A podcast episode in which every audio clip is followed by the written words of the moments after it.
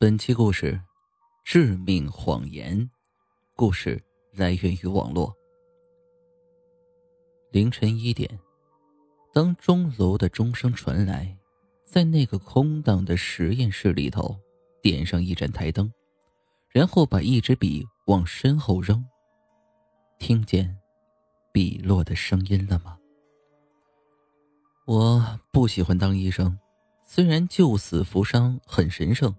虽然医生的手中能够挽救很多生命，但我们务必应面对死亡。死亡太残酷了，我不喜欢。但是最终我还是屈服在父母的目光下。二十年来，我已经渐渐的习惯了这样的让步。我走进了那个医学院，我在半年前迅速习惯了死亡，它已经在我的眼中变得麻木。老师让我们不厌其烦地研究着每一个器官，那些以前有生命停留的物质，在我们的眼中已经变得和一本书、一支笔一样寻常。每当我向高中的同学谈及这些的时候，他们总是用一种不可思议的目光看着我。医学院的学习就是这样。我在这所实验楼里认识了阿玲，她已经大四了。为了考研，她每一天在实验室里的时间比宿舍的时间还长。因为她的率直，我们一向比较合得来。有时候我很佩服她的胆量，因为我至少不敢一个人在实验楼里读书读到深夜的。她从不相信灵魂鬼怪的任何传说，对那些爱尖叫的女生。他也总是不屑一顾。就他的话来说，医学院的学生不该怕鬼的。我只是想和他开一个玩笑，真的仅仅是一个玩笑，所以，我编了一个谎言。凌晨一点，当钟楼的钟声传来时，在那个空荡的实验室里点一盏台灯，然后。把一支笔往身后扔。如果没有笔落地的声音，那么转身看看有什么站在你的身后。阿玲笑着骂我是个无聊的小孩子，然后就匆匆走进那座灰色的大厦。第二天，阿玲死了，在那间实验室里。验尸报告上说是死于突发性心脏病。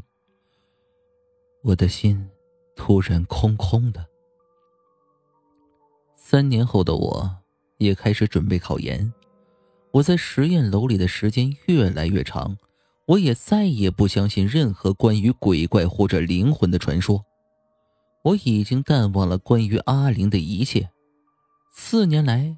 死这个字在我的脑海里已经模糊了，它只是一个词语或者一些指数，例如脑死亡超过六秒将成为永不可逆的死亡。夜，也许夜已经深了吧？几点对我来说已经不重要了。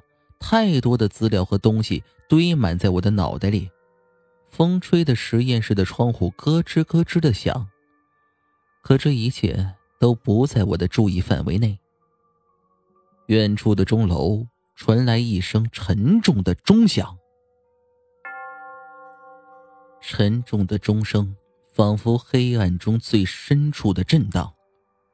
我擦拭着酸涩的眼睛，那一声钟声像记忆的天幕。我想起了三年前自己编造的那个谎言，还有。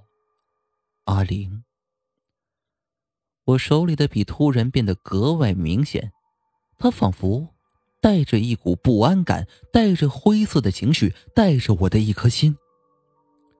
我不安的注视着它，自己的手仿佛失去了大脑的控制，在黑暗中划出一道线。笔已经扔向身后，夜。依然是静静的，骨头深处已经有一股凉意在翻滚。不可能！